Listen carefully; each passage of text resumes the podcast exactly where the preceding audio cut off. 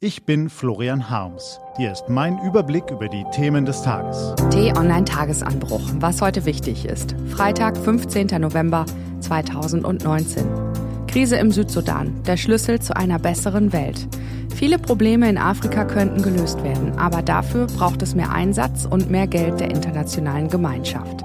Gelesen von Ivi Strüving. Was war? Wer in diesen Tagen in Nachrichtensendungen hineinseppt, wird von wildem Geschnatter empfangen. Die Impeachment-Anhörung hat begonnen. Große Aufregung. Trump sagt dies und twittert das, seine Unterstützer und seine Kritiker schießen verbale Giftpfeile im Minutentakt aufeinander. Hier eine gepfefferte Meinung, da noch eine schrillere und immer alle Kameras und Mikrofone drauf. Wenn ich mir dieses absurde Theater ansehe, wünschte ich, ein paar der Kameras und Mikrofone würden nicht in Washington aufgebaut, sondern im Herzen Afrikas. Im Südsudan hätten die Menschen eigentlich jeden Grund zur Aufregung. Sie leben im Elend, weil habgierige Politiker im In- und Ausland das Land in die Krise gestürzt haben und die Weltgemeinschaft nur wenig Notiz von der Tragödie nimmt. Um zu erfahren, was hier vor sich geht, muss man sich schon die Mühe machen, herzukommen. Was ist das Fazit nach fünf Tagen im ärmsten Staat der Welt?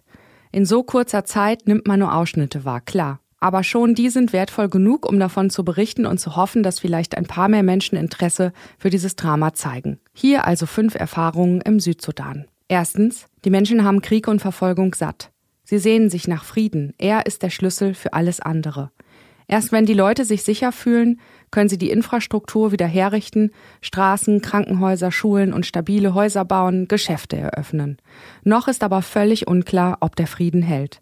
Präsident Salva Kiir und sein Kontrahent Rick Machar haben die Einjahresfrist zur Bildung einer gemeinsamen Regierung verstreichen lassen. Nun haben sie weitere 100 Tage Zeit bekommen. Die meisten Beobachter sind allerdings skeptisch, dass es ihnen gelingen wird.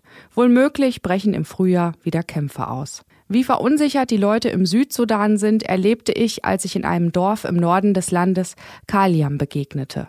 Einem pfiffigen 19-Jährigen, der wohl an die 1,80 Meter misst. Aber als ich auf ihn zuging, schreckte er blitzartig zurück und wollte Reis ausnehmen.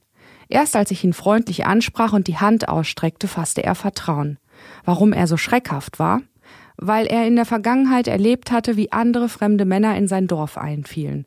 Marodierende Soldaten brandschatzten, mordeten, vergewaltigten. Den Menschen sitzt die Furcht tief in den Gliedern. Sie davon zu befreien, wird Zeit brauchen. Zweitens. Das Bevölkerungswachstum ist ein Problem, aber es wäre lösbar. Warum bekommen die Familien im Südsudan so viele Kinder? fragen mich einige Leser. Aber sie können sie doch gar nicht ernähren.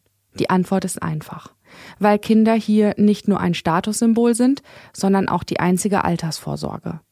Wer in einem bettelarmen Land wie diesem nicht genügend Nachkommen hat, die ihn im Alter unterstützen, läuft selbst Gefahr zu verhungern. Deshalb ist der zweite Schlüssel nach dem Frieden der Kampf gegen die Armut. Und der führt neben humanitärer Akuthilfe über den Zugang zu Gesundheitsvorsorge und Bildung. Nur wer satt und bei Kräften ist und nur wer etwas gelernt hat, kann einen Job ergattern, Pläne schmieden, seine Zukunft planen, sich vielleicht sogar für demokratische Strukturen engagieren. Drittens, wie dringend die Menschen im Südsudan eine gute Gesundheitsversorgung brauchen, habe ich in einem Kinderkrankenhaus in der Stadt Wau erfahren.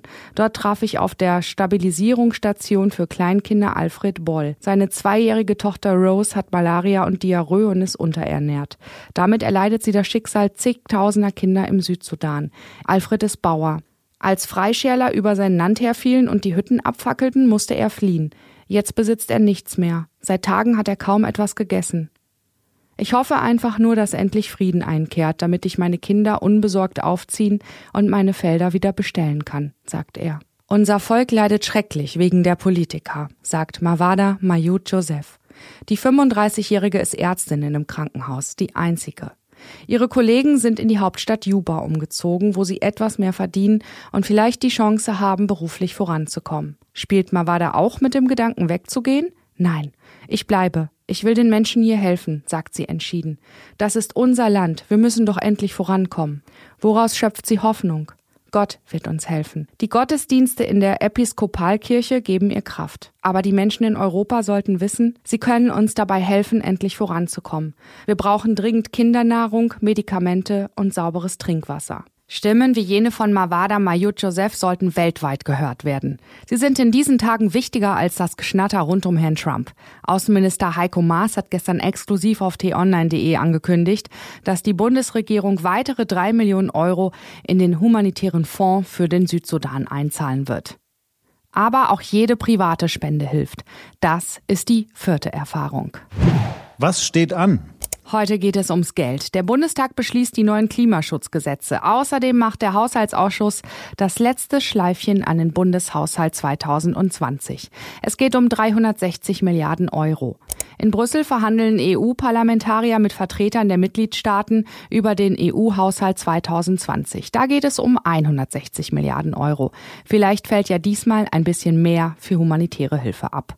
In Wolfsburg beschließt der Volkswagen-Aufsichtsrat die Investitionsplanung für die kommenden fünf Jahre und entscheidet möglicherweise, wer neuer Audi-Boss werden soll. Der Vorgänger war wegen Betrügerei im Knast gelandet. Apropos Knast, Uli Hoeneß nimmt heute auf der Jahreshauptversammlung des FC Bayern endgültig seinen Hut. Manche sagen leider, andere sagen endlich. Das war der T-Online-Tagesanbruch vom 15. November 2019. Den Tagesanbruch zum Hören gibt's auch in der Podcast-App Ihrer Wahl, kostenlos zum Abonnieren. Das war der T-Online-Tagesanbruch für heute. Ich wünsche Ihnen einen frohen Freitag. Ihr Florian Harms.